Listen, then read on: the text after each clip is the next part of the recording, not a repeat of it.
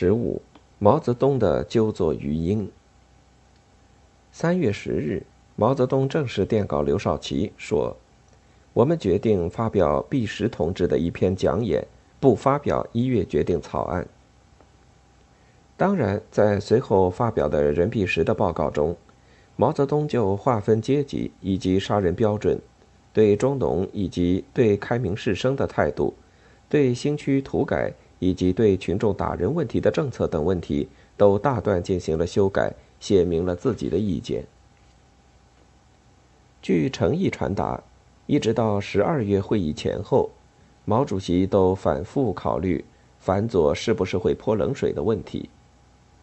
因为毛泽东相信，土地会议总的来说还是正确的和必要的，因为土地会议把土改中的右反掉了。并且成就了最伟大的一次整党，把石头一搬，增进了党与人民的联系，把混入党内的地主富农分子及党员中的地主富农思想清洗掉了，把群众发动起来了。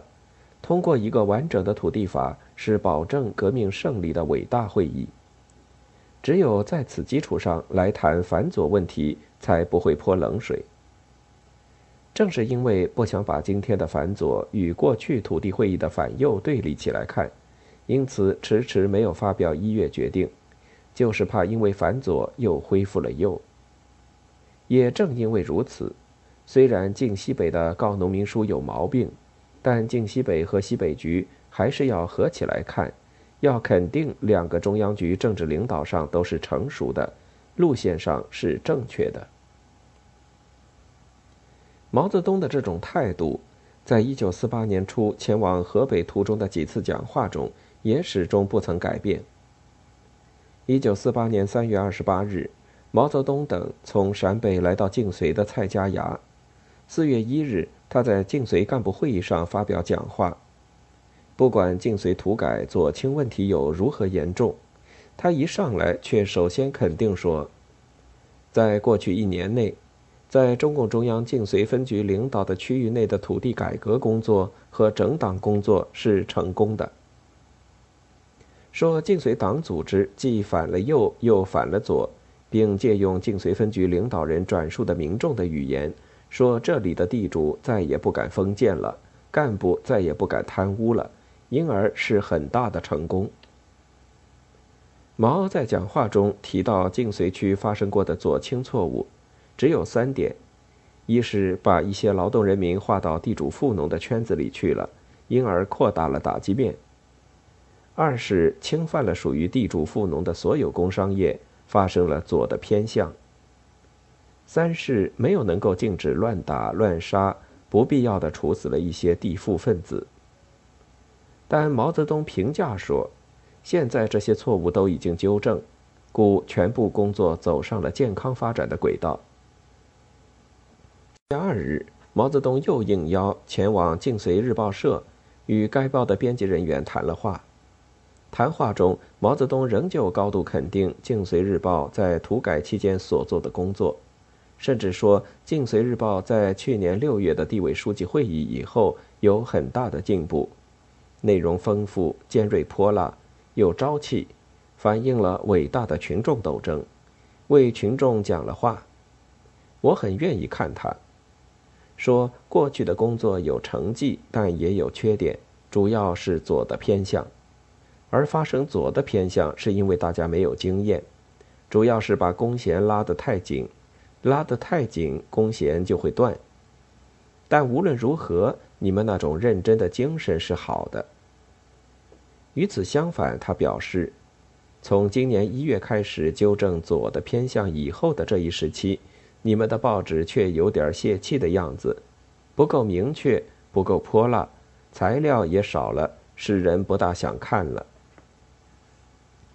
很显然，对于只习惯于阶级分析和阶级斗争的毛泽东来说，左的偏向、左的错误，尤其是在土地改革的问题上，无论多严重，都还是一种积极的、战斗的、向前进攻的阶级革命的精神。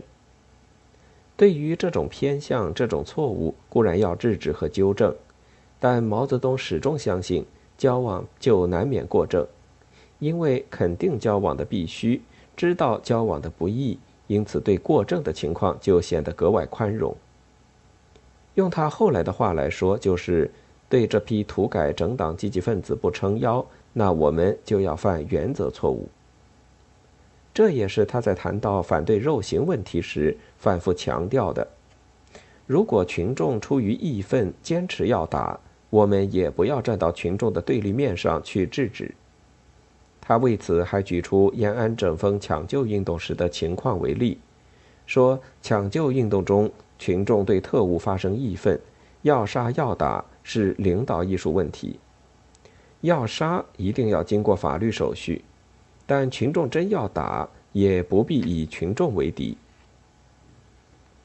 从一九四八年二月以后开始，各个根据地的领导机关都陆续开始行动起来。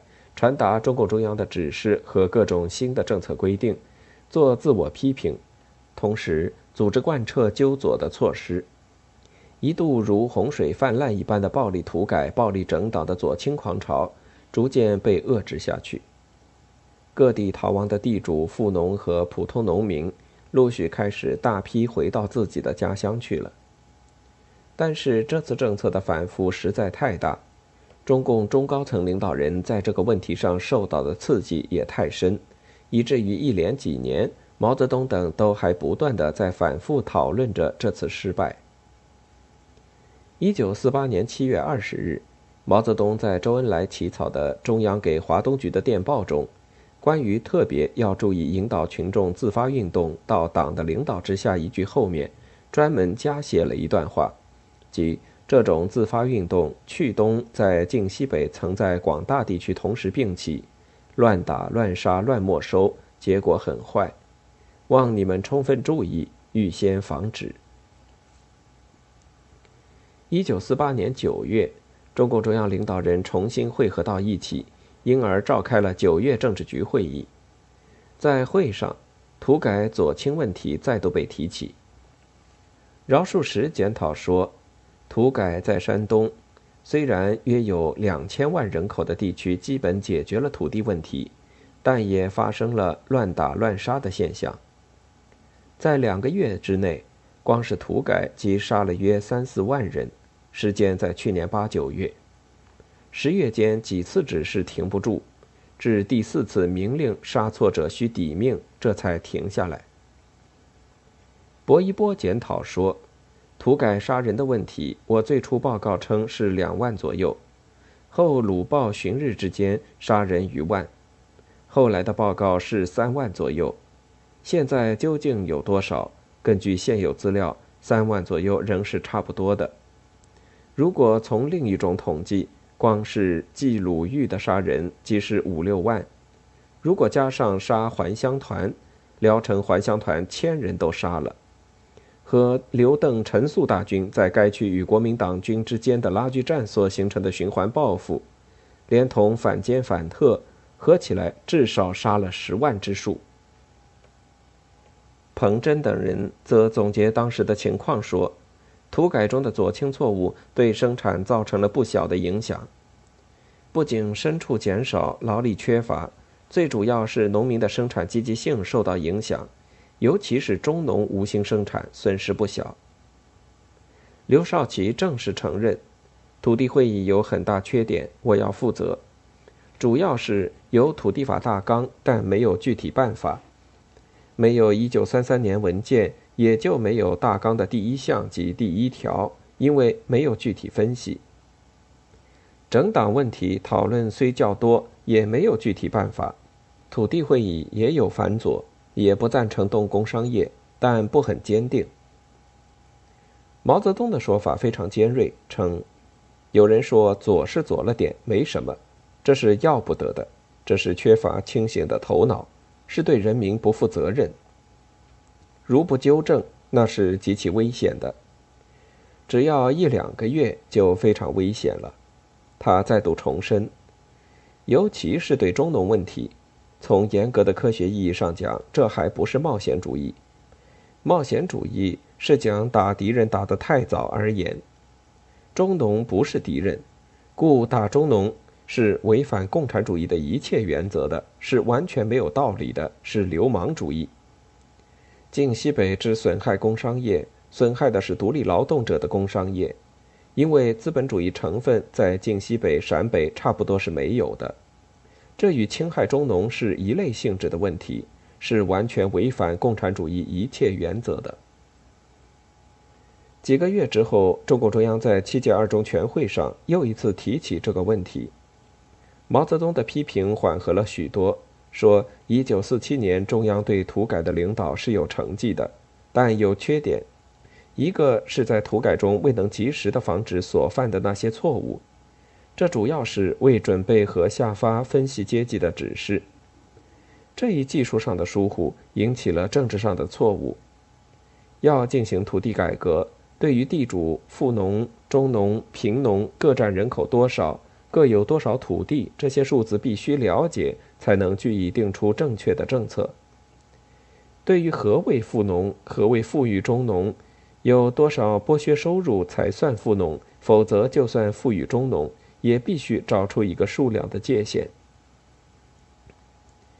一九五零年六月九日，毛泽东在中共中央七届三中全会上再度提起这个教训，说：“一九四七年不是地主扫地出门，拿地主富农的帽子安在中农身上吗？晋西北最严重的地方侵犯了百分之二十四的人口，为什么搞错呢？就是看摊摊大小，查三代。”过去是地主，现在也把他当地主。不仅有些中农搞错了，有些贫农也搞错了，有些小生产者、市镇上的小商人也搞错了。合起来，百分之二十四的中农及其他人都搞错了。为什么会搞错呢？就是因为中央没有早发文件，而下面又缺乏这方面的经验，不会划阶级。为此，刘少奇再度做检讨说。这一点我要负责。我在土地会议上批评左不够，没有真正把这些人的左的思想纠正过来。